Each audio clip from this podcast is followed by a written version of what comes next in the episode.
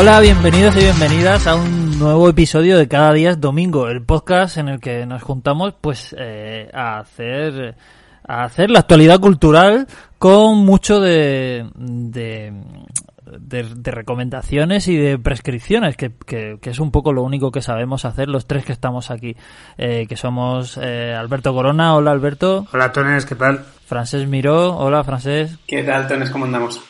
Pues bien, yo soy John Tones y, y, vamos a y vamos a hablar un poco como siempre empezamos antes de contar qué hemos visto, oído o percibido eh, esta última semana, eh, pues hacemos un poco de actualidad. Y hoy mismo, en el, día que estamos grabando este episodio, hemos tenido una manifestación importantísima por parte de intelectuales españoles. Contad, contadme esta movida. Sí, bueno, intelectuales españoles. Eh, sí, la, la, la, flor y la nata de, de, la cultura y de la inteligencia eh, española. No, simplemente, o sea, en el anterior programa hablábamos de que, de que, de que a raíz de esta supuesta cancel culture de la que ahora se está hablando, pues, pues una, un grupo de que ya me sabe mal decir la palabra intelectual, pero bueno, vamos, tenemos que llamarlo de alguna forma. Antes Ellos de... se han calificado así, a sí mismos como intelectuales, nosotros no, no les vamos a quitar la razón. Bueno, si ellos se ven así.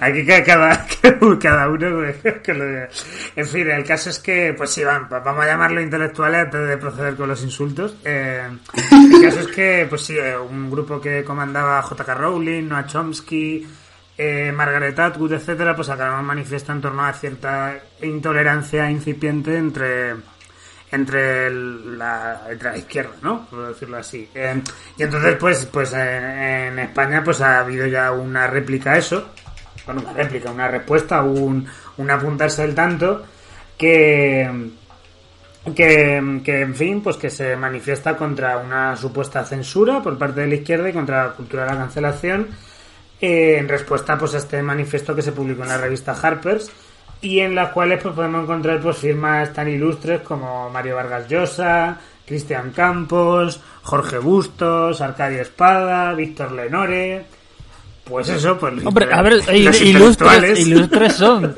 son, son, son, son fachas ilustres, entonces, lo que, eh, yo, lo, yo lo, ¿sabes, ¿sabes, lo que me, me, me pregunto al, ver estas cosas? Es, eh, yo conozco a mucha gente que, que se, se califica a sí mismo, o que se ve a sí mismo como persona progresista, de izquierdas, en fin, como tú quieras, de verse de, y, que, y, que, y que se queja contra la cultura de la cancelación, contra esta nueva censura, contra tal verte en el mismo saco que Cristian Campos, esto tiene que ser un, un, un, palo, ¿o no? O dices, bueno, podemos coincidir en cositas, ¿no? ¿Qué, ¿Qué, dices cuando te ves yo, ahí? Yo creo que, que es, es, muy significativo, porque si en el anterior manifiesto podíamos tener alguna duda de, de qué palo iban por, pues eso, por mm, la incorporación especialmente de Noam Chomsky o de otros firmantes, ha llegado a España y ya, o sea, no hay ningún tipo de duda. Es... Sí, sí, no, te... no es que en, el, en, el, en el de Harper's es que estaba Margaret Atwood, ¿no? Aquí, toma, sí, sí. La, la, versión... Ha llegado, ha llegado aquí y, y, y, vamos, se ha vestido de, de Toredo, o sea, sí, se ha puesto la bandera de España y ha dicho en contra de es todo que lo es que además lo, lo, que decía alguien no sé a quién se lo he leído creo que ha sido a Feminoacid en Twitter eh, que no tengo el tweet delante pero venía a decir lo de joder pues a ver si me cancelan también a mí y tengo yo ahí mi pesebrito en la SER mi mi seccioncita en el país porque es verdad o sea gente diciendo nos están dejando sin trabajo el puto Vargas Llosa que dices a dónde vas entonces, a ver si, a ver si te, te, tienes tu miedo de quedarte sin, sin, sin tus billetes por culpa de la cancelación, sí, de pasar hambre por culpa de la cultura de la cancelación. Eh, yo, yo solo quería, tampoco hay mucho que hablar más de, o sea, ya hablamos bastante sobre la cultura de la cancelación en el programa anterior, tampoco estaríamos... Que spoiler, no, no, no existe. Sí, bueno, básicamente era el resumen.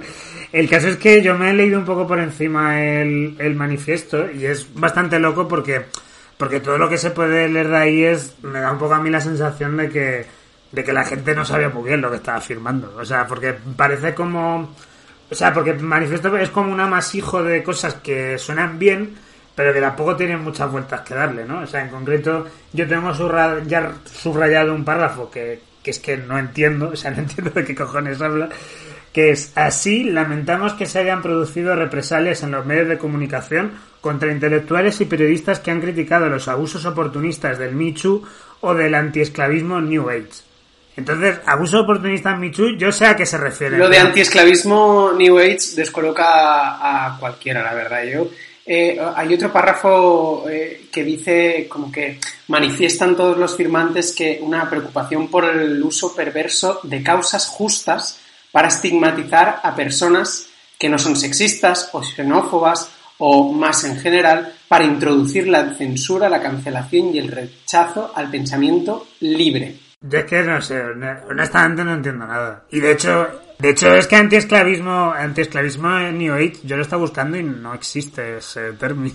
o sea, es que, es que está buscando en Google porque me he quedado súper descolocado con esto. Digo, ¿a qué se refieren? ¿Será algún tipo de, de movimiento o algo así? Y no, es que si tú buscas en Google antiesclavismo New Age, te sale este manifiesto. o sea, muy loco. De hecho, de hecho lo he preguntado por Twitter porque estaba eh, honestamente descolocado con, con esta movida y sí que ha habido ha habido algunas personas que me han dicho totalmente descolocadas que quizá era una forma de referirse a pues a cierta desvirtuación de, de, una, de un movimiento antirracista, ¿no? En relación quizá al Black Lives Matter, ¿no? Como que de algún modo esto podría hacer referencia, mm, podría traducirse como eh, la peña que censura lo que el viento se llevó. o sea, yo creo que sería un poco la... ah, claro, el esclavismo, claro, claro. Hostia. Es así Esto fino Vargas Llosa ahí, ¿eh? que han, estado finos, ¿eh? es que es lo, por eso son intelectuales, porque les hacen pensar. O sea, yo, yo me veo perfectamente el día de mañana una columna de Cristian Campos titulada Antiesclavismo, New Age y otros males de la izquierda, que, vamos, que lo va a petar eso. Eh, bueno, tenemos otro tema de actualidad que es, eh, por suerte, un poco más reconfortante que es eh, eh, y que por una vez no es una noticia a la que venimos aquí indignados en plan mira lo que ha pasado esta misma mañana pues eh, pues tenemos una, una algo más agradable de lo que hablar que es que hace hace 40 años que se que se estrenó aterriza como puedas que es una comedia eh, que todo el mundo que todo el mundo conoce por su enorme éxito porque todos la hemos visto y pues, también su enorme influencia en la, en la, en la comedia moderna. Y bueno y simplemente está bien celebrar que hay que hay cosas bonitas en el, en el, en el mundo. Y, y la verdad es que Aterriza como puedas es una peli que, que la sigues viendo hoy y sigue resultando eh, fresca y sorprendente. Obviamente muchos de sus recursos han sido tan imitados por sus, por sus propios creadores y por todos los, por todos sus imitadores que ha habido montones. Eh, y, y entonces algunas de las cosas pues ya las tenemos vistas. Pero aún hoy tiene, tiene esa, esa cosa ese aire de Dios mío, esto es radicalmente nuevo y tiene ya y tiene ya 40 40 años es una peli que, a mí me gusta mucho mucho revisar y, que, que bueno, que creo que, está bien que cumpla 40 años y la recordemos. Sí, o sea, es muy... Eh, a mí es yo es una peli que no tengo demasiado reciente, pero que siempre la guardo mucho cariño, la he visto eh, varias veces y tal, y, y sí que, no sé, sí que creo que está guay hablar de ella, más allá de por lo bien que haya envejecido, lo influyente que sea.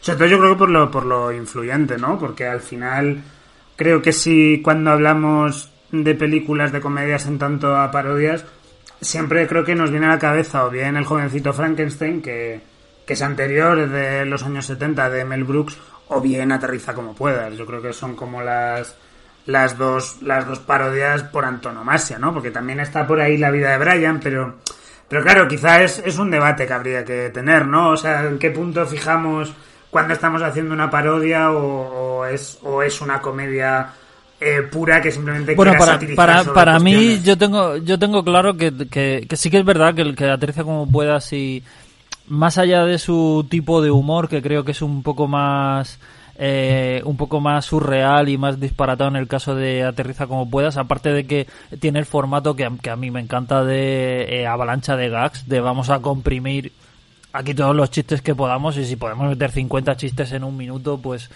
eh, da igual que no todos sean perfectos, pero como esto funciona por acumulación, pues, pues ya va bien. El ritmo de Mel Brooks es, es un poco más comedia tradicional, comedia tradicional acelerada, pero comparable a los clásicos de la, de la comedia de, de, de Howard Hawks y tal, en el sentido de, del ritmo y tal. Eh, aterriza como puedas, es que a veces es, es incluso llega a ser abstracta en, en, la, manera que tiene de, de, funcionar como ametralladora de gags. Pero sí, lo que sí es verdad es que tanto Mel Brooks como Aterriza como puedas, eh, lo que hacían muy bien era tomarse eh, tomarse en serio, o sea, estudiar muy bien el referente que, que, tenían. Es decir, el argumento de aterriza como puedas, si, si coges el argumento y le quitas los chistes, es una película de catástrofes de la época. El hecho de que la gente se pone mala en un vuelo por una indigestión, entonces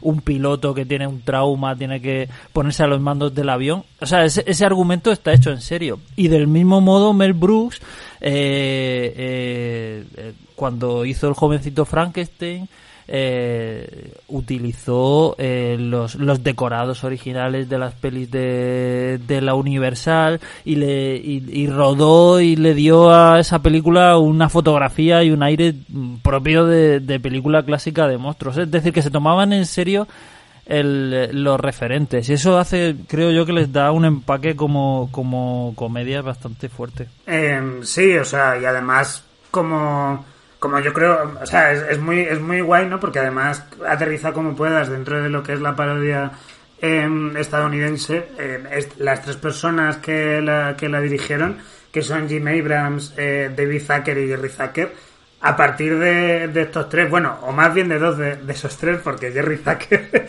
está, está viendo hoy qué hizo después de aterriza como puedas. Yo bastante loco porque hizo tanto Ghost como El primer caballero, que son dos pelis tochísimas de los 90 que me sé de memoria las dos. Hizo éxitos, pero de otro tipo. Claro, sí, sí, hizo ya pelis como...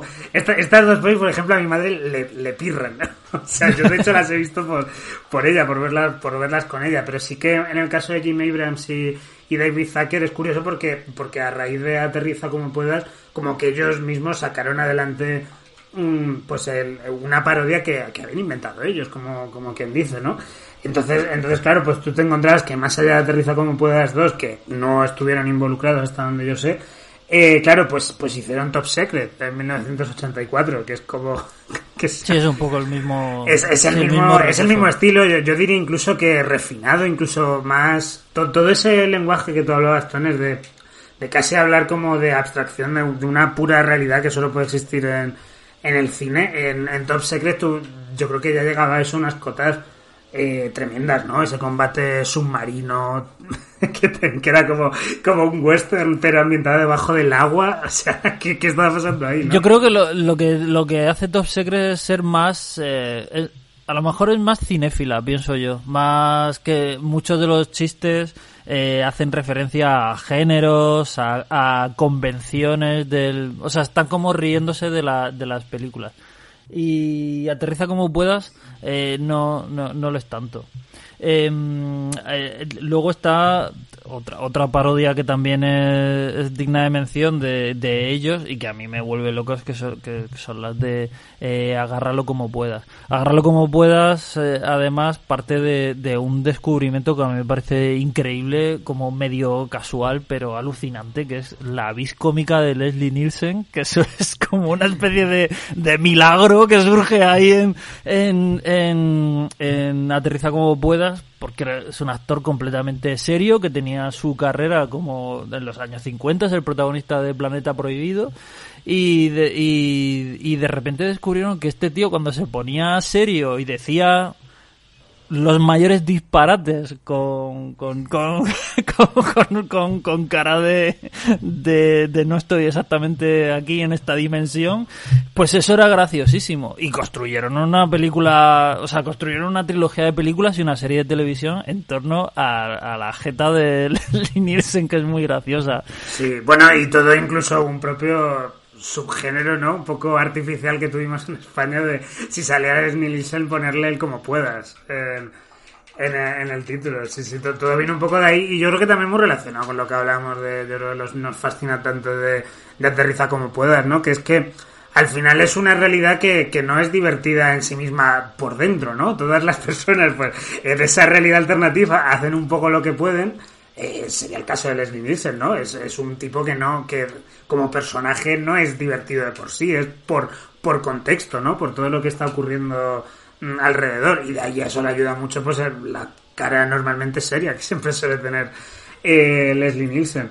Y es como, no sé, es una película bastante importante, ahora aterriza como puedas, porque un poco ves, la ves ahora, ¿no? Ves unas ciertas cotas de, de calidad y de, y de mimo por los referentes, y de construir a partir de los referentes, que yo creo que eso es, es un matiz importante que no se ha respetado mm, para nada a posteriori. De hecho, la, la parodia como tal ha tenido una decadencia, una degeneración, incluso diría, eh, bastante espantosa con todo lo que ha, todo lo que ha ocurrido después. Hablaba antes de, David Zucker. Claro, David Zucker estuvo eh, estuvo eh, participó en dos pelis de Agárralo como puedas. Creo que en la primera y en la segunda estuvo, pero es que luego además estuvo en, en la tercera y la cuarta de Scary Movie, fue quien la dirigió él. Y en Scary Movie yo creo que es ahí, hablaba Tones en un vídeo de spin-off de, de las tres edades de la parodia, y claro, Scary Movie es como que iniciaría la tercera y yo creo que la, la muerte de, sí. de, es que parodia. Scary, Scary Movie de repente ya no necesita, o sea, aparte de, de ser una parodia, pero hace algo que, que, creo que es bastante significativo, que es que ya aparte de, de parodiar una parodia, que es que es Scream, que es una cosa eh, es, es, una cosa que que en realidad denota que lo que, que lo que está haciendo es eh, mm, utilizar otra película simplemente como, como una película de éxito, como excusa para, para meter chistes.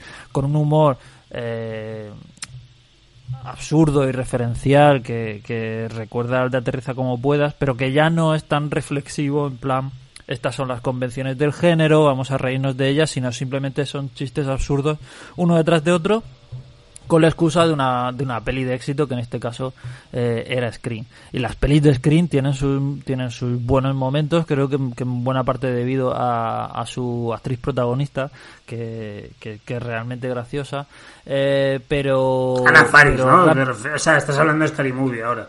Sí, estoy hablando de Scary Movie. Pero, eh, pero rápidamente eh, degeneran y se convierten en, en, en, bueno en las en las pelis eh, que, que, que durante un tiempo estru- estuvieron estrenando pues estrenaban una al año porque se hacían de forma rapidísima Bueno, bueno, yo he estado, yo he estado leyendo, he estado, he estado mirando qué pasó después de la movida de Scary Movie. En 2008 se estrenaron tres pelis de este palo. O sea, Disaster Movie, casi 300 y Super Hero Movie. Que Super Hero Movie es, creo que de las pocas que, es de las pocas que se salva, yo creo, Super Hero Movie de este, de este palo. Y que está dirigida, ojo, por Craig Mazin, que es el de Chernobyl. o sea, pues muy heavy esto. hay para hay para todos hay para todos Sí, sí. Eh, pues eh, pues em, eh, todas estas pelis Date Movie Epic Movie eh, casi 300 eh, o sea eran como pues como refritos de la fórmula de, de Scary Movie Disaster Movie Super Hero Movie es que eh, lo, lo que hacían era simplemente coger ¿Qué películas se han estrenado en este año que, que hayan tenido que hayan tenido éxito?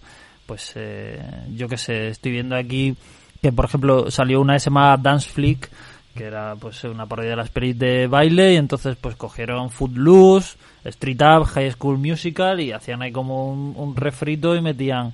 Pero es que a veces no tenían, eh, no tenían ningún, ningún tipo de, de unión argumental. En la de casi 300 parodiaban Transformers y simplemente, o sea, el único, el único chiste que tienen muy a menudo es simplemente meter la referencia. O sea, no hay un, un, chiste trabajado, sino que el chiste es que aparecen los Transformers en la película de 300, sin, sin, sin más desarrollo. Entonces estás viendo 300 y aparece Optimus Prime. Ese es el chiste. Y dices, hombre, a ver. es, que, es que son, son lamentables, ¿eh? eh yo es que, yo es que de hecho, eh, claro, y, y, todas estas pelis tan horribles eh, tienen, tienen a dos pavos siempre dentro, que, que, son dos pavos que lo único que han hecho es dedicarse a este tipo de parodias súper jodidas, que son Jason Friedberg, Friedberg y Aaron Settler, que por cierto, ambos eh, creo que de las primeras pelis que tienen fue Espía como pueda, con Leslie Nielsen.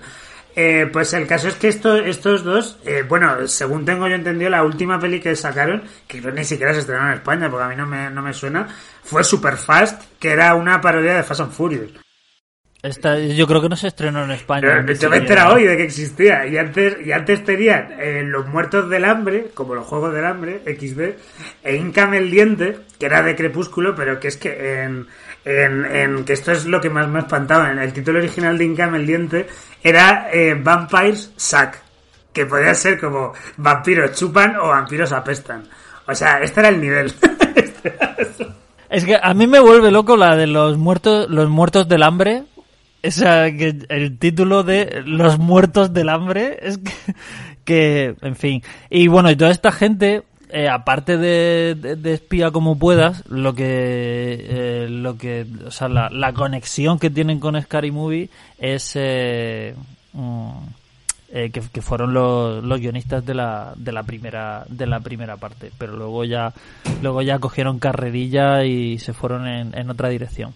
Pero bueno, yo creo que la, la cuestión con todo esto es que esto demuestra, o sea, hemos pasado más tiempo hablando de estos dos taraos eh, que de aterriza como puedas, lo cual demuestra que a nosotros lo que nos gusta aquí es venir a poner a parir a la gente. Pero creo que lo que creo que no debemos de perder de vista que lo que mola es eh, la aterriza como puedas original y las pelis de Mel Brooks anteriores, esas son las parodias buenas. Ya todo lo que viene después, eh, Scary Movie y compañía, son un poco, un poco menos graciosas. Hemos hablado mucho de David Zucker, pero, pero Jim Abrams también hizo Hot Shots, y hizo dos con Charlie Sheen. Eh, son, se estrenaron ambas, vamos, eh, son del, nacieron en la misma época que Alberto y yo, yo no las he visto, pero tienen ya casi 30 años estas películas. Sí, sí, sí, yo sí que las pillé en, su momento. O sea, yo a mí aterriza como puedas, pues sí que me pilló, o sea, yo la, la vi por televisión y tal, cuando ya era un éxito. O sea, ya ese, ese tipo de comedia estaba eh, completamente establecido, pero a mí lo que sí me pilló como espectador de, cine fue eh, toda la moda de, de, pues eso, de agarrarlo como puedas, hot shots y demás, y eh, al mismo tiempo eso contaminando al cine de Mel Brooks, que sacaba películas como La loca historia de las galaxias, que son pelis más cercanas a las pelis de, de mm, tipo aterriza como puedas que a sus propias películas, es decir, son más avalancha de gas, con mucho humor absurdo y tal. Lo que pasa es que Mel Brooks es Mel Brooks, entonces siempre tiene como esa cinefilia y, ese, y esa capacidad para hacer parodia y para reflexionar sobre los resortes narrativos y tal, pero es cierto que la loca historia de las galaxias siendo una peli que a mí me encanta, pues no está tan tan tan, tan currada, por así decirlo, como, como el jovencito Frankenstein, por ejemplo, o como Sillas de Montar Caliente. Yo la verdad que cuando, que, que sí que de chaval, sí que pude ver la trilogía esta de Jim Abrams de Hot Shots 1, Hot Shots 2 y Mafia Estafa como puedas y me gustan muchísimo las tres.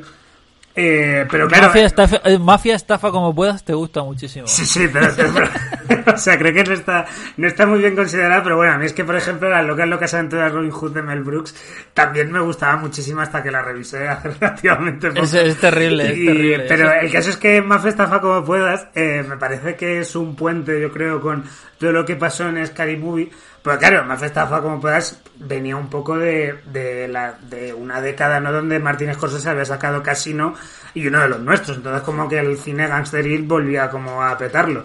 Y es que en Más estafa como puedas te encontrabas una cosa tan loca como el hecho de que parodiaban en un mismo argumento eh, todas las películas famosas de gangsters, pero luego en la escena final, porque sí, también parodiaban el mundo perdido Steven Spielberg, porque mezclaban la escena de... Porque era lo que estaba de moda, claro. Claro, o sea, como, un poco ahí yo creo que veo que estaba el germen de lo que hicieron luego los los desgraciados estos del Friedberg y el Sendler, lo de, lo de mezclar mezclar pelis porque sí, sin ton ni son, porque era lo que lo que lo que petaba y daba y daba un poco lo mismo, ¿no? Entonces era muy loco, además estafa como pueda, te mezclaban la escena en la que muere Vito Corleone, que aquí era Lloyd Bridges, con los con los con los mini los cerractores estos que salen en el mundo perdido que mataban precisamente a una niña. O sea, que como que yo creo que aquí un poco hubo la, la mezcla, ¿no? Ahí es donde yo creo que la, la parodia se empezó a joder. Aunque a mí me gusta mucho estafa como puedas, vaya. Bueno, pues eh, pues eh, pues nada, eh, eh, que, que, que he dicho nuestra nuestra eh, devoción por aterriza como puedas y demás y demás estilos eh, similares. Eh, y, bueno, vamos a empezar a, a, recomendar cositas. recomendar cositas que hemos visto. Eh, empezamos por ti, Francés, ¿qué nos traes tú? Ok, pues eh, yo hoy os quería hablar de, de, Peanut Butter Falcon, que es una peli que se estrenó el viernes eh, pasado. Bueno, esto, cuando saldrá. Bueno, se estrenó un viernes. Y aquí tuvieron el, el tacto de comercializarla con el título de La familia que tú eliges, que es un título horrendo, eh, pero, pero bueno, eh, si superamos eso, The Peanut Falcon es una peli muy pequeñita, es el debut en la dirección de Tyler Nilsson y Michael Schwartz, que son dos realizadores que ya habían trabajado juntos en varios proyectos documentales y algún cortometraje.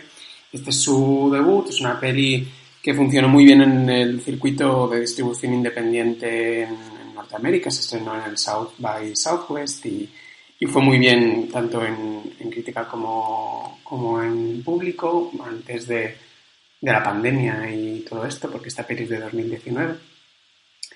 Y es una peli que, que ya digo, es, es, muy pequeñita, es una, es una peli bien intencionada, una road movie muy, muy clásica, muy A, B, C y, D, que aún así a mí me, me, ha, gustado, me ha gustado bastante por, por diferentes razones que ahora comentaré. Eh, cuenta, cuenta la historia de Zack, pues un chaval con síndrome de Down que no tiene familia, que que vive en una residencia de ancianos porque el Estado lo ha colocado allí y no sabe muy bien qué hacer con él. Y el chaval este eh, se escapa de, de, la residencia y conoce a Tyler, que es eh, Shia LaBeouf, que es un chaval pues que se busca la vida como puede, tal, que debe dinero a unos malos malosos y que que bueno, se cruzan los caminos de ambos y empiezan a, a vivir como aventurillas en una road movie que, eh, cuyo objetivo final es llevar a Zack a una escuela de, de lucha libre, de, de wrestling, que eh, Zack veía en la residencia y le encantaba y, era, era como su sueño. Y Tyler lo que hace es acompañarlo hasta esa escuela mientras van viviendo, eh, es la típica narrativa de muy rollo el lobo solitario y su cachorro, de un tío como muy atormentado, muy serio, muy jodido por la vida, aprende a valorar lo que tiene, acompañado de eh, una persona llena de ternura que ve el mundo con unos ojos radicalmente distintos y ambos se van como, como alimentando el, uno al otro para convertirse en mejores personas, ¿no? Y, y a mí decía que, que, me había gustado, a pesar de ser súper, ya digo, súper obvia y muy, muy normalita en, casi todo, eh, porque, porque tiene varios elementos que a mí me, me suelen gustar mucho, tengo un poco de debilidad por, por ellos. Uno, uno es eh, la ambientación, está todo ambientado como en, en, un viaje que recuerda un poco al remontar el río Mississippi de, de, las narraciones de Mark Twain ¿no? y de Huckleberry Finn, que de hecho hay no, vamos, no sutiles homenajes en, en, la, en la película.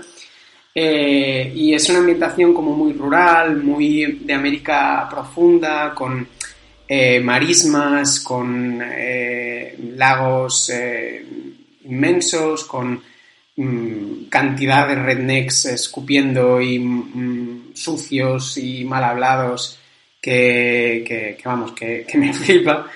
Y, y además, pues también tiene, tiene un poco mmm, este rollo de.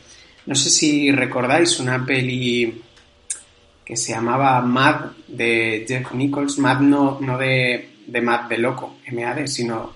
Ah, con Matthew McConaughey, ¿verdad? Sí. Con Matthew McConaughey en la época en la que Matthew McConaughey parecía que él lo iba a petar lo más grande. Eh, aquella peli también tenía una ambientación similar, también tenía la misma narrativa eh, de personaje atormentado que tiene muchas deudas, pero que aprende lo que es la vida de un chavalín.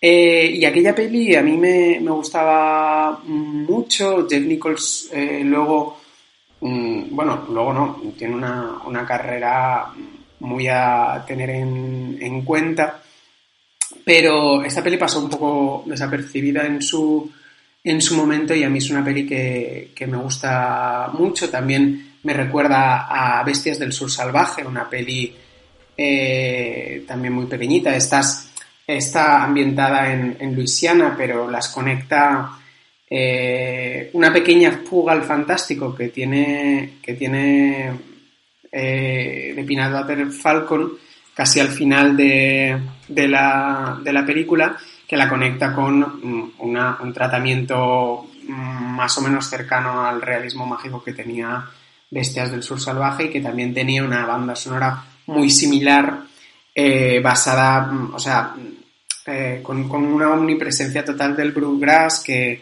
que como sabréis es, es un estilo musical que está a medio camino entre el blues y el hillbilly, que tiene como mucha voz rasgada y voz nasal y, y mucho banjo y poco más, ¿no? Y, y, todo, todo ese cúmulo de circunstancias hacen que, que, la película tenga un encanto muy, muy especial, que bueno, que, que no, no es disculpa para, para las cosas, digamos, más eh, reprobables de, de, la película, que es que esta peli, por ejemplo, no, no le gustaría a Cristina Morales ni un pelo, porque es muy, muy paternalista con, con el personaje con, con, síndrome de Down, sin llegar a, un campeones de, de, la vida, pero sí eh, que es un personaje que, que no, inunda de, de, luz a los demás, pero no tiene ninguna contrapartida y, y es una prácticamente una función narrativa un poco vacía. También es una peli un poco... Eh, hay, hay, un pozo de, de cierto machismo, eh, tanto, tanto por los ambientes que retrata como, como por, creo, un maltratamiento de guion del personaje de Dakota Johnson, que bueno, que no, no lo he mencionado, pero una de las cosas guays que tienen este tipo de pelis indie pequeñitas eh, norteamericanas es que sueles ver a, a actores secundarios que, que bueno, que, que, a mí me, me gustan mucho. Eh, sale, sale Bruce Dern, eh, que repite un poco el rol de Nebraska, que es otra, otra peli que me encanta.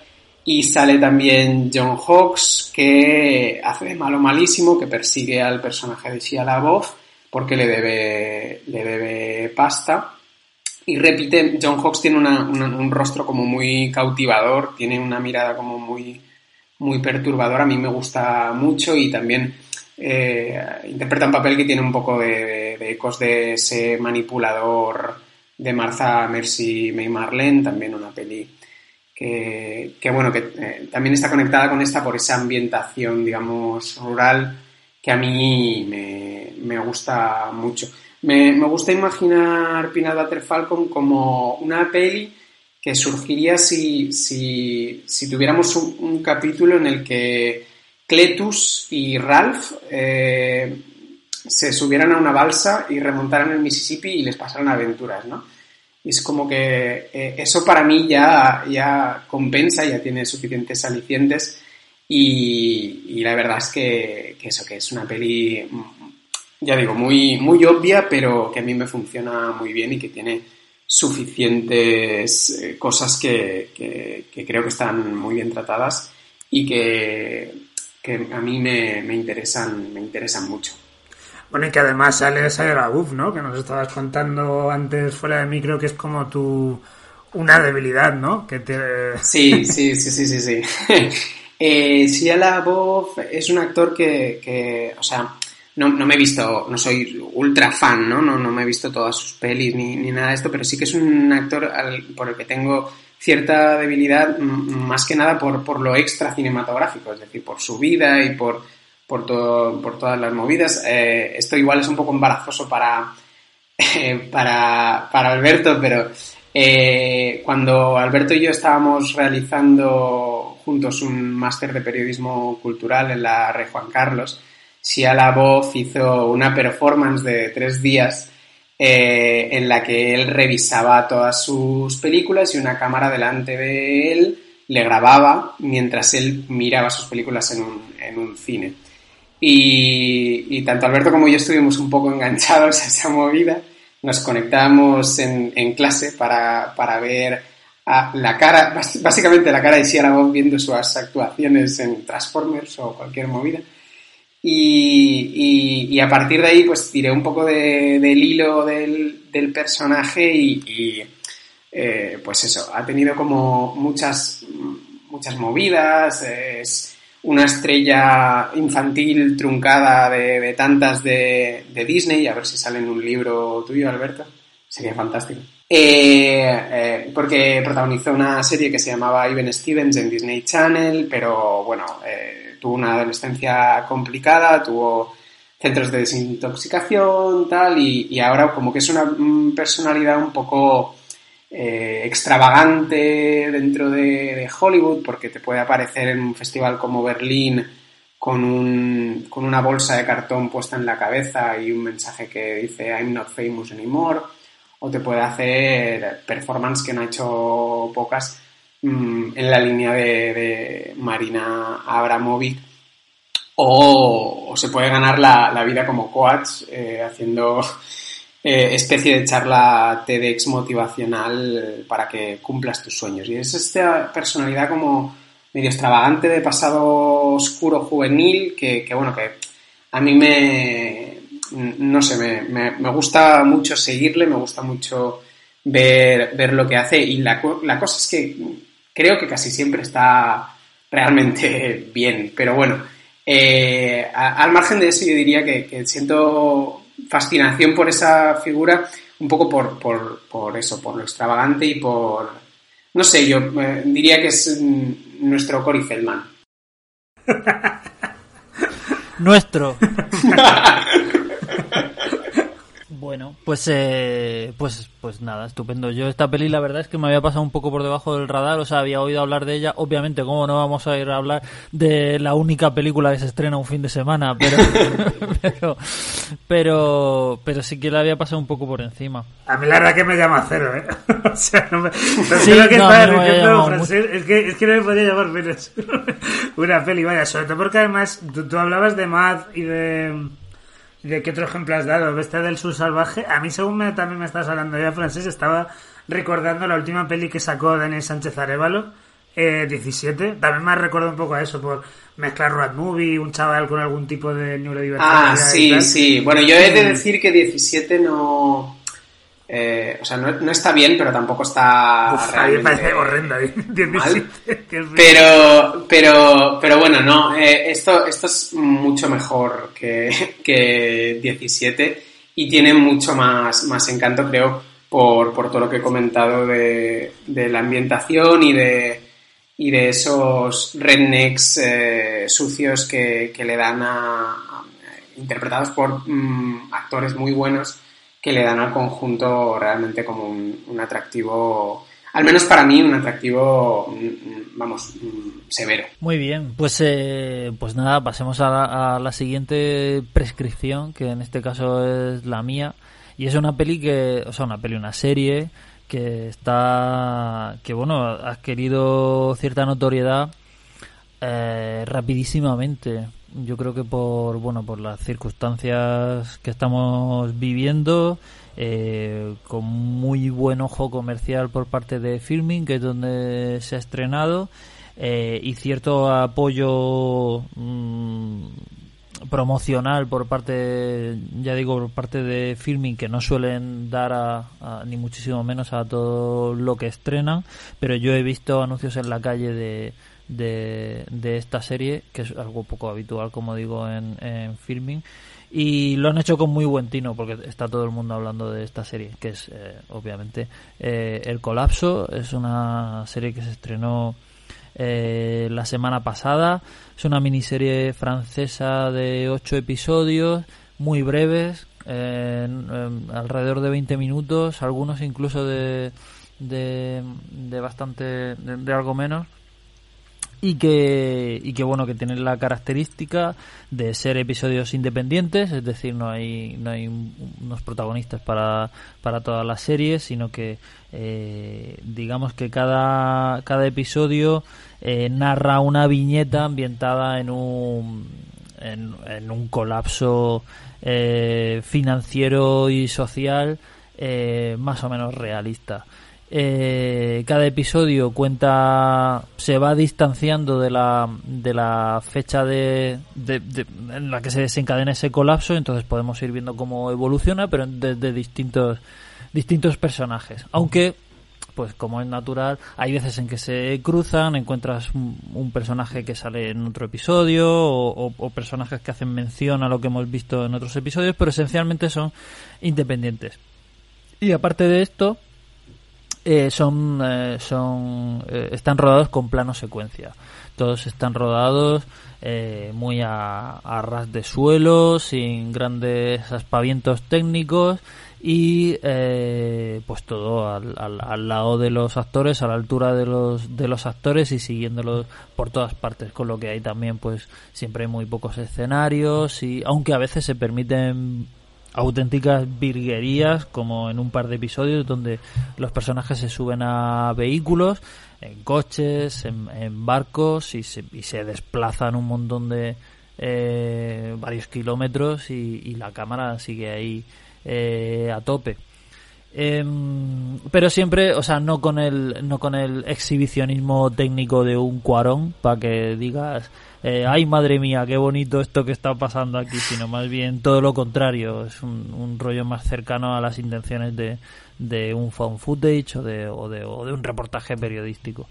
Em, y bueno, pues eh, como digo, cuenta una especie de eh, de colapso eh, que informándome sobre la serie, eh, bueno, la serie también te informa al respecto, porque uno de los episodios es, es, un poco el que, el que, el que incluye la tesis sobre la serie, por así decirlo, y en el que uno de los persona, un personaje habla de, de unas teorías acerca del, del, colapso al que se dirige la, la, la sociedad debido a, a una a una serie de, de, elementos pues que obviamente nos conducen a la, a la autodestrucción como son pues el cambio climático eh, pues el, el, callejón sin salida al que se conduce al que se dirige el, capitalismo y bueno pues una serie de cosas muy deprimentes. Pues todo esto al parecer en Francia, que es de donde es la serie, eh, se está estudiando desde principios de siglo en una serie de estudios sociales y,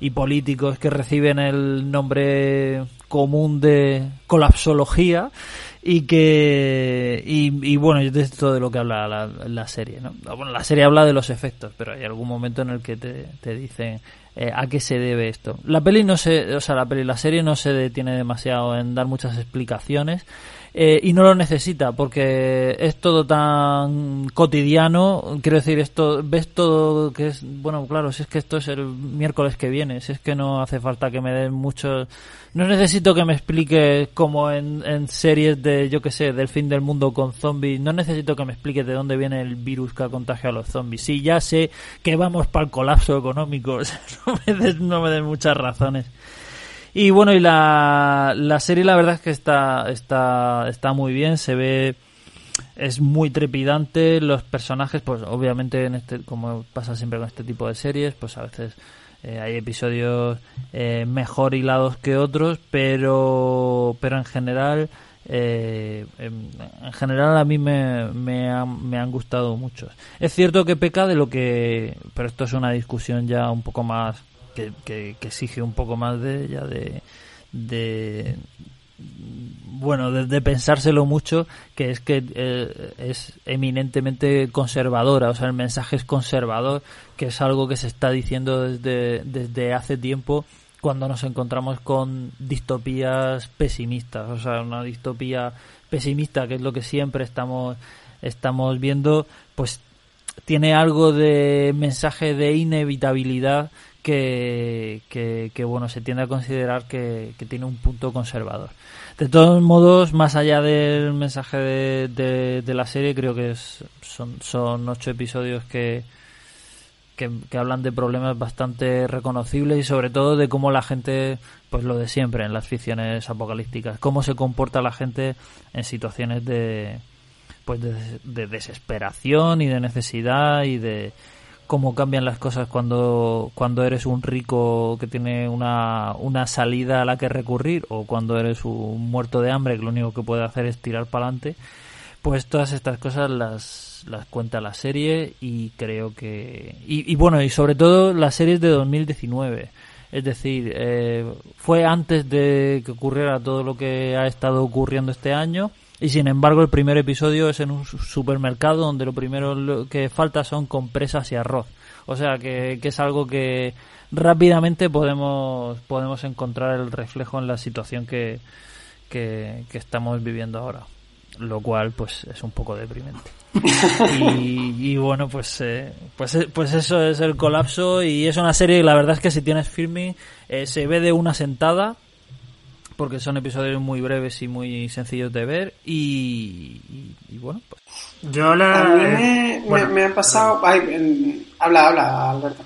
No o sea eh, solo iba a decir que, a mí no que o sea que yo la he visto y que y que no me ha gustado demasiado por una combinación entre las razones que has dicho tú Tone sobre que la serie es muy conservadora y sobre eso además por cierto recomiendo mucho un hilo que escribió David Bizarro en Twitter en relación precisamente a esto, de como hablaba de cierto, de, como de cierto vicio que tenían las distopías eh, por, por, por, profundizar en, en lo pesimista y en un pozo cínico de no hay esperanza para, para el ser humano y tal, que, que a mí la larga sí que a mí como espectador me, pasó eso. O sea, que, que yo en general estoy un poco cansado de, de este tipo de, de, de, ficciones y no me pude sustraer de, de toda la pereza que me daba de este rollo de es que mira qué mala es la gente yo creo que tiene yo creo que tiene algo. Yo la serie no la veo especialmente especialmente cínica porque tampoco me parece especialmente pesimista. Es más hay algún episodio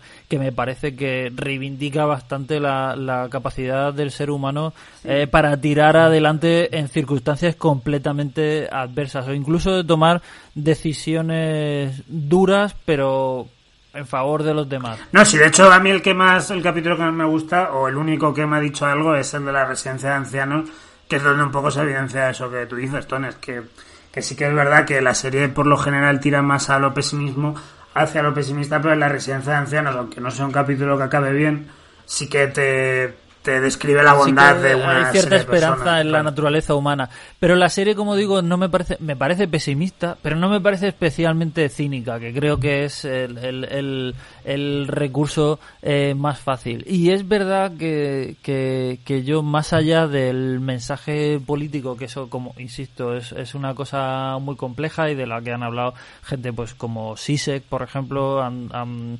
han, teorizado mucho acerca de, del componente conservador de las distopías pesimistas eh, y que me parece un tema interesantísimo, pero a mí eh, en este caso, eh, más que el cinismo o el punto conservador, es cierto que es lo que tú dices, es más bien la pereza de cómo recursos ya eh, muy manidos. De estamos en un supermercado, faltan cosas y la gente empieza a pegarse porque necesitan comprar su, su, el último filete de carne o lo que sea. O sea, esto no sucede, pero bueno, podría suceder. Y, y, y, es más pereza de, joder, me van a volver a, a contar The Walking Dead otra vez sin zombies, pero más que más que que me parezca especialmente cínica. Pero sí sí entiendo perfectamente también también este además eh, creo que el hecho de que se haya estrenado justo cuando se ha estrenado bueno cuando Filmin ha recuperado la serie y la, la ha puesto en su canal creo que también es como lo mejor eh, y lo peor con lo que cuenta sabes en el sentido de lo mejor porque evidentemente todas las situaciones que te está contando pues van a resonar de una forma mucho más emocional en en el público pero también al mismo tiempo creo que corre el peligro, que es un poco lo que me pasó, también de cierto distanciamiento como de, decir, yo, yo estoy viviendo un colapso de este, de este tipo y, la realidad que me está despertando este colapso es, es bastante distinta en tono y expresión a lo que me está describiendo la serie, porque esto ya evidentemente depende de la experiencia que haya tenido cada uno. Pero para mí esta, esta crisis del coronavirus pues ha tenido mucho un componente mucho más eh, quizá de resignación, de ir, de ir viendo cómo se iba acabando, se iba apagando todo poco a poco, de soledad. Ha habido como más que pues por eso insisto que son casi problemas exteriores a la propia a la propia serie, que al final depende de cada uno lo que proyecte en ella. En mi caso yo, yo era incapaz de, de, entrar dentro de la serie porque decía, es que pues ya eh, em, eh, al final es que el, apocalipsis, a no ser que haya un apocalipsis peor que el que está suponiendo 2020, eh, yo creo que como que ahora tenemos un conocimiento más de primera mano de que no va a ser un apocalipsis espectacular, va a ser un apocalipsis eh, pues mm, a cámara lenta. a cámara lenta sí yo creo que yo creo que esa es la yo, yo creo que ese es un poco la, eh, el tema no y, y, quizá por eso nunca nunca fui capaz de entrar. Creo que también a un nivel narrativo tampoco Mm, funciona bien eh, como la intromisión que pueda tener el espectador por el hecho de que siempre son personajes distintos y los capítulos son muy cortos y tal. Entonces, yo la verdad es que nunca no he podido entrar en ningún momento. En el capítulo de la residencia de ancianos sigo un poquito más porque me parece un poco más emotivo todo el drama eh, de, lo, de las personas mayores y tal, pero por lo general estamos, he estado muy fuera, sin negarle evidentemente el, los recursos formales que tiene la serie y la, y la ejecución técnica, que sí que me parece que, va, que es bastante incontestable. Sobre todo además por eso que has dicho tú muy bien, que, que es que no es exhibicionista. O sea, ahí, aquí hablamos simplemente de voy a usar el plano secuencia, no evidentemente para demostrar a la gente que soy un cuarón de la vida o un Sam Mendes, eh, sino porque creo que honestamente que es la mejor forma de, de contar esto y dentro de, y dentro de que lo quiero contar así pues tampoco voy a andarme con exhibicionismo. Sí que creo que el, el capítulo del barco sí que tiene un poco de eso, de decir, ¡buah, mira lo que te estoy haciendo! Flipa, ahora en el agua, un poco, Por eso es ya el último que han dicho, bueno, mira, podemos hacerlo y luego la traca. Eh, sí, pero vamos, yo, yo no podía entrar, pero sí que es una serie que creo que debería haber eh, debería haber la peña, vaya, para ver simplemente para, porque yo creo que también sirve mucho para que tú recapacites o releas cómo ha sido tu propia experiencia con el apocalipsis, ¿sabes? Que a mí es lo que me produjo, yo creo que sí que es un sentimiento que conviene que conviene plantearse que esta serie sí, que, conviene que lo afrontemos. sí, sí, sí, sí, La serie sí que es verdad que te pone en una situación muy cotidiana, muy reconocible y, y, y, en un colapso. Es decir, que, que lo es, es, es, es, creo que es útil para un poco decir, bueno, eh, es posible que si vamos en esta dirección, pues estas situaciones se, se me presenten. Eh, ok, pues, eh, pues, pues muy bien, pues esta, esto ha sido lo que yo he visto esta semana. ¿Y, ¿y tú qué tienes, Alberto? Pues yo también me traigo una, una obra de ficción eh, que viene de filming y que también es espantosamente pesimista. Eh, pero esta, esta es distinta porque esta es una de estas pelis que yo creo que a la peña le gustaría decir que no se podrían hacer hoy. Eh, el caso es que es... Vargas Llosa sí, sí. El caso es que es una... Enviémosle este programa a Vargas Llosa, que le va a gustar. El caso es que es una película que se llama De repente el último verano eh, y que podéis ver precisamente dentro del canal Sony de Filming, que es un canal que inauguró recientemente y donde no hay una peli mala. O sea, es que es una fantasía de, catálogo absoluto lo que te encuentras. es, que, es que Filming lleva una racha subiendo catálogos de, de productoras clásicas que es que eso se ha convertido en un es que se ha convertido en un paraíso. para, los amantes del cine clásico es que, es que eso es una locura. Bueno, desde, desde aquí ya que quede claro que somos fans de, de Filming y que es la mejor plataforma del mundo. Sí, aunque tenga, aunque meta torrente y cosas así. nosotros, a tope, como siempre.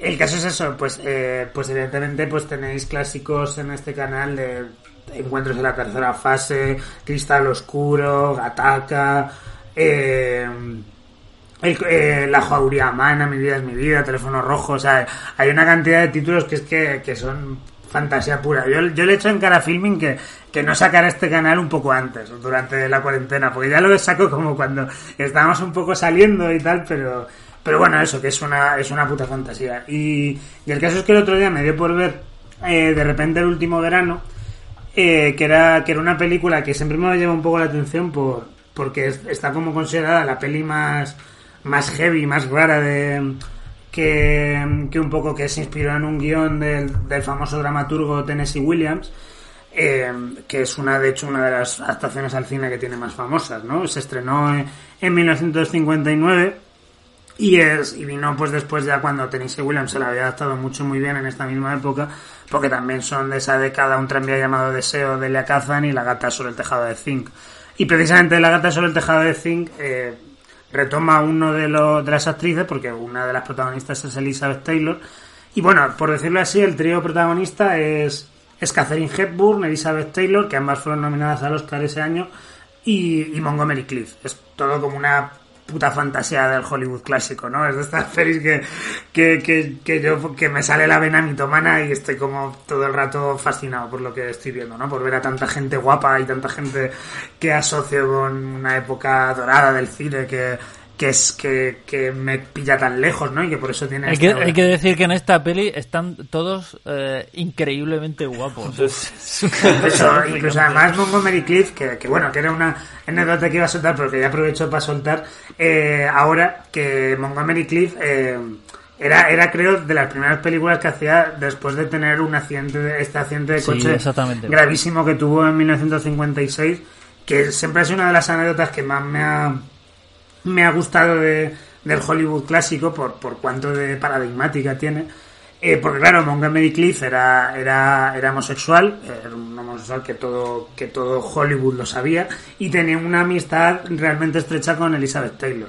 De hecho, cuando tuve este accidente de coche en 1956, eh, fue Elizabeth Taylor quien le salvó la vida, prácticamente. Estaban saliendo de una, de una, de una fiesta que tenían durante el rodaje de El Árbol de la Vida, y, prácticamente Elizabeth Taylor pues le salvó la vida a Montgomery Cliff.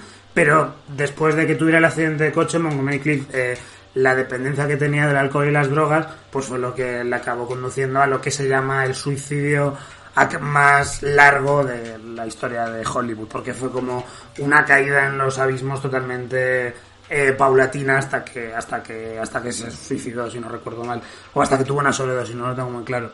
El caso es que Montgomery Cliff hizo la peli esta un poco porque Elizabeth Taylor le animó a que se metiera y Montgomery Cliff estaba recién salido del accidente de coche y se le nota como, como tiene estas cicatrices en la cara y en general está un poco ya la belleza marchita que tenía ya el, el, pavo, ¿no?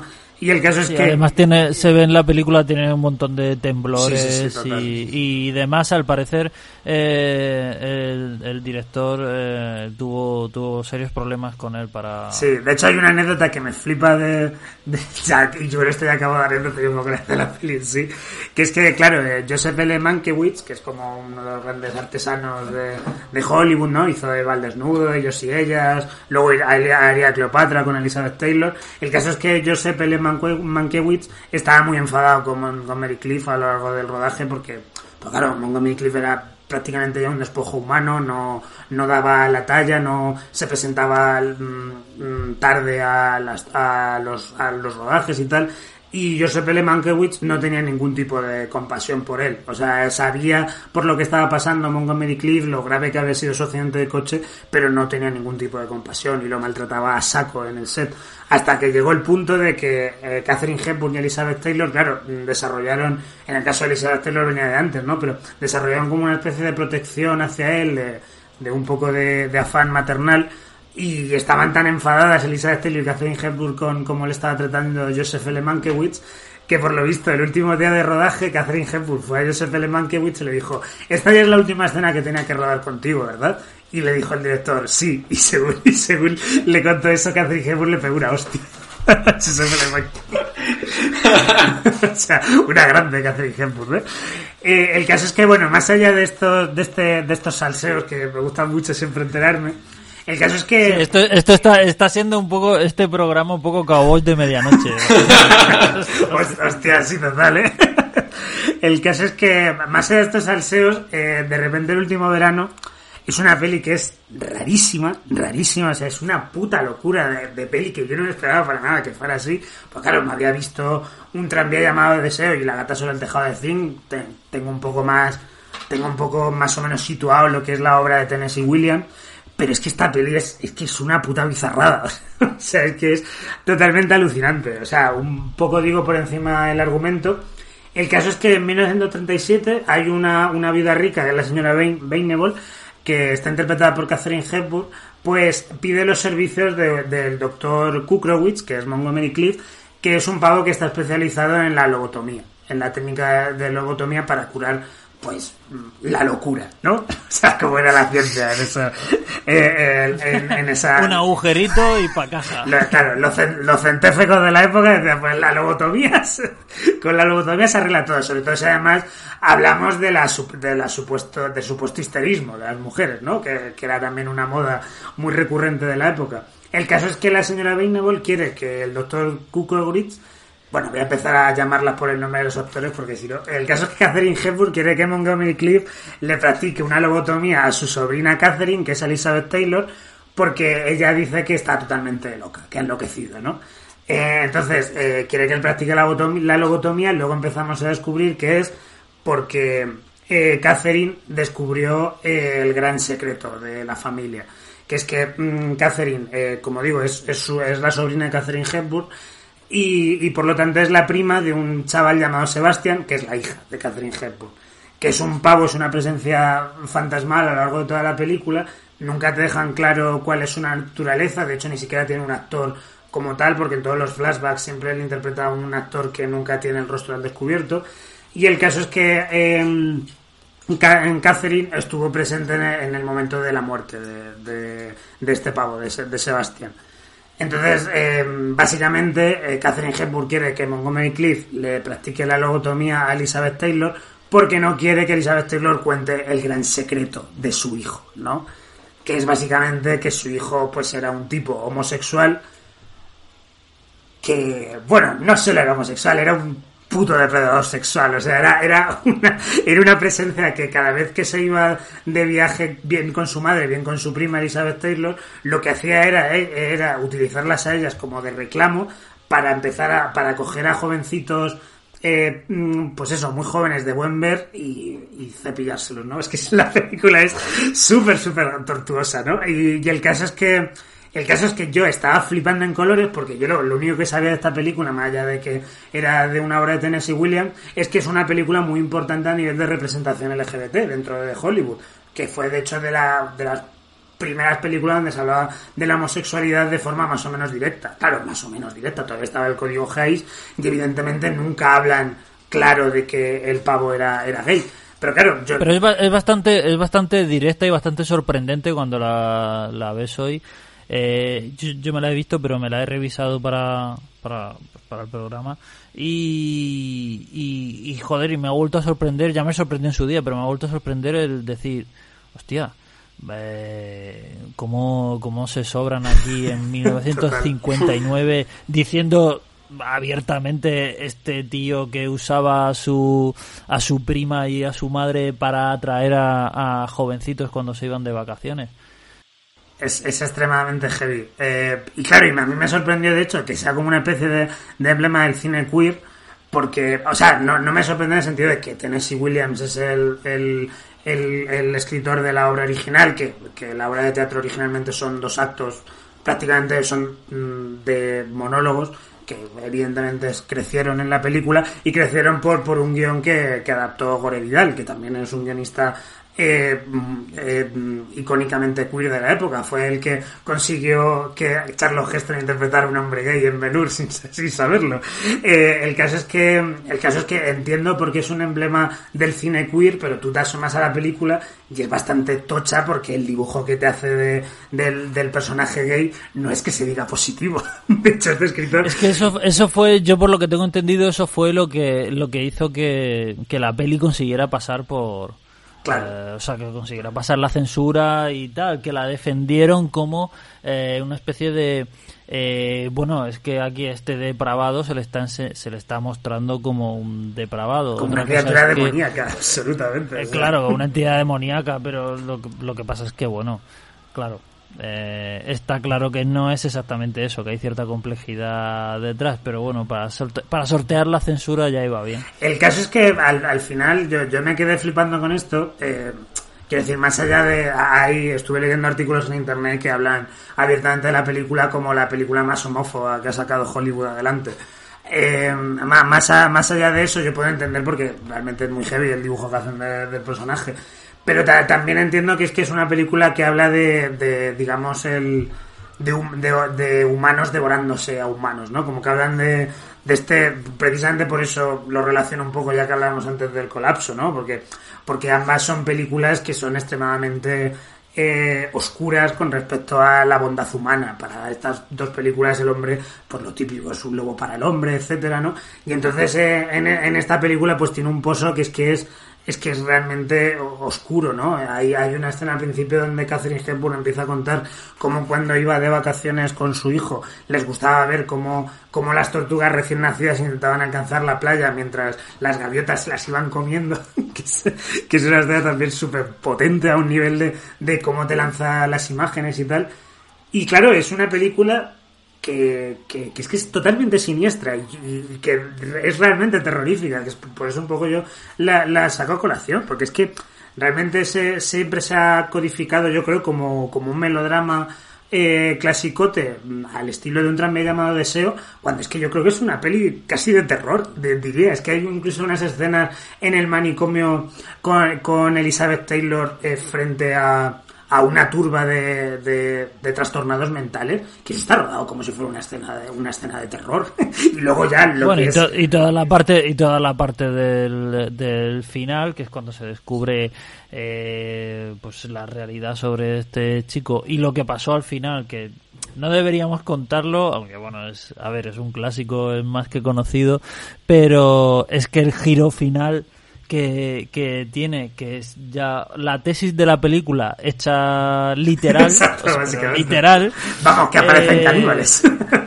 exactamente, pues eh, ya es directamente, ya es directamente cine de terror. Es que además, tal y como está rodado con a Sebastián que no se le ve la cara, eh, los, pues lo que, los que habían sido las víctimas de de, de, él como depredador sexual acosándolo y persiguiéndolo y, se acaban echando encima de él es, es una peli de zombies.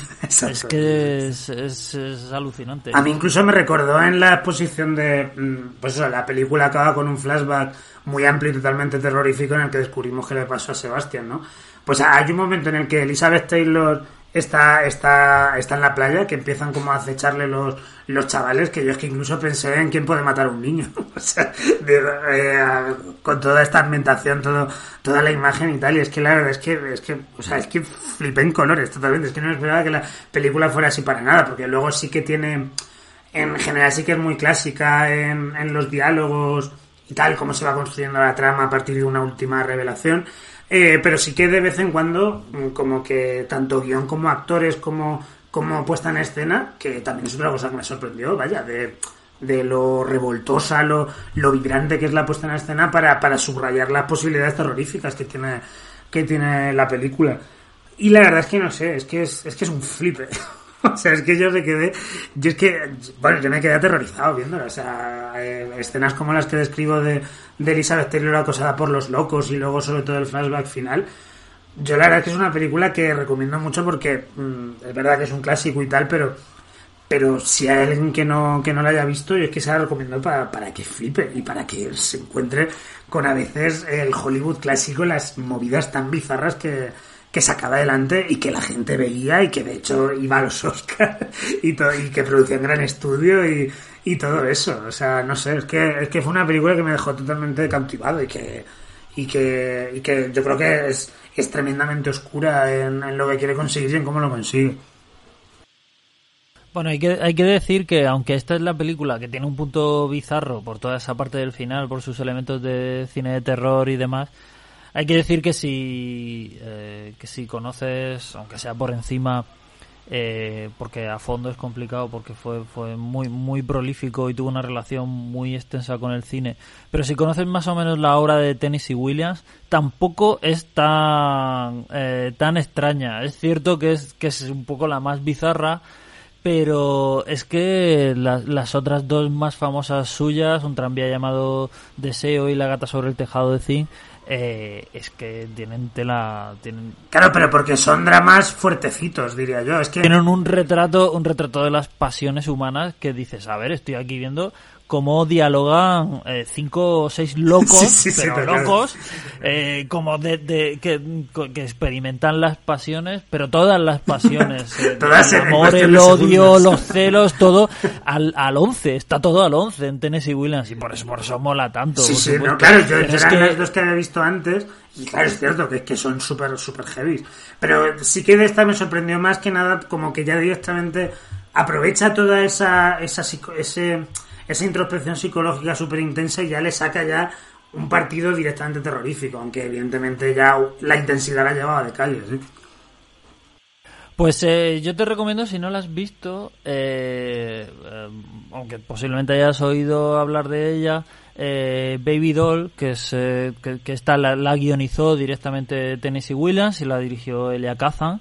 Eh, y que eh, tiene tela marinera también. Este, es de una jovencita de, de, de 19 años eh, que vive eh, pues como si fuera como si fuera una niña pequeña con eh, con pues encerrada en una en una en una en una granja de, de bueno no exactamente una granja pero bueno en su casa eh, con en, en, estas zonas del sur tan tan de tan de Tennessee Williams y se y se monta un, un, un triángulo amoroso entre ella Carl Malden que es el que es que es su el que, el que está con ella y Eli Wallach que es eh, que que llega más tarde para unirse a este triángulo y se monta un triángulo amoroso que, que te estalla la cabeza. Tiene, es, eh, está, es también muy icónica, seguro que ahora cuando te pongas a mirar imágenes y tal, pues la imagen de, de ella como en una especie de cuna que le viene pequeña, obviamente, eh, recostada chupándose el dedo es muy es muy icónica muy muy famosa seguro que te suena. Pues esta pues esto era Tennessee Williams o sea gente gente muy locatis en el en el en el sur de Estados Unidos Pues, pues nada, pues sí queda eso, pues me la veré. La verdad es que me, me, me resultó tan estimulante la película que, que sí que me dan ganas de ver a, a, como poco después la de la eh, ¿cómo se llama? Eh, Tattooed Lady o algo así, que también es de los 50. Y esta de Baby Doll, pues sí que me la apunté y tal, y así que, así que no sé, yo haré ciclo de Tennessee Williams. Igual, también me reviso un me llamado Soy la gata del tejado de zinc, que me gusta mucho también como peli, la verdad. Muy bien, pues eh, pues nada, chicos, esto es lo que lo que lo que hemos hablado lo que hemos hablado hoy, lo que hemos recomendado, nuestras prescripciones, que yo creo que cada vez las vamos haciendo mejor, ¿no? Hacemos prescripciones. vamos mejorando, sí.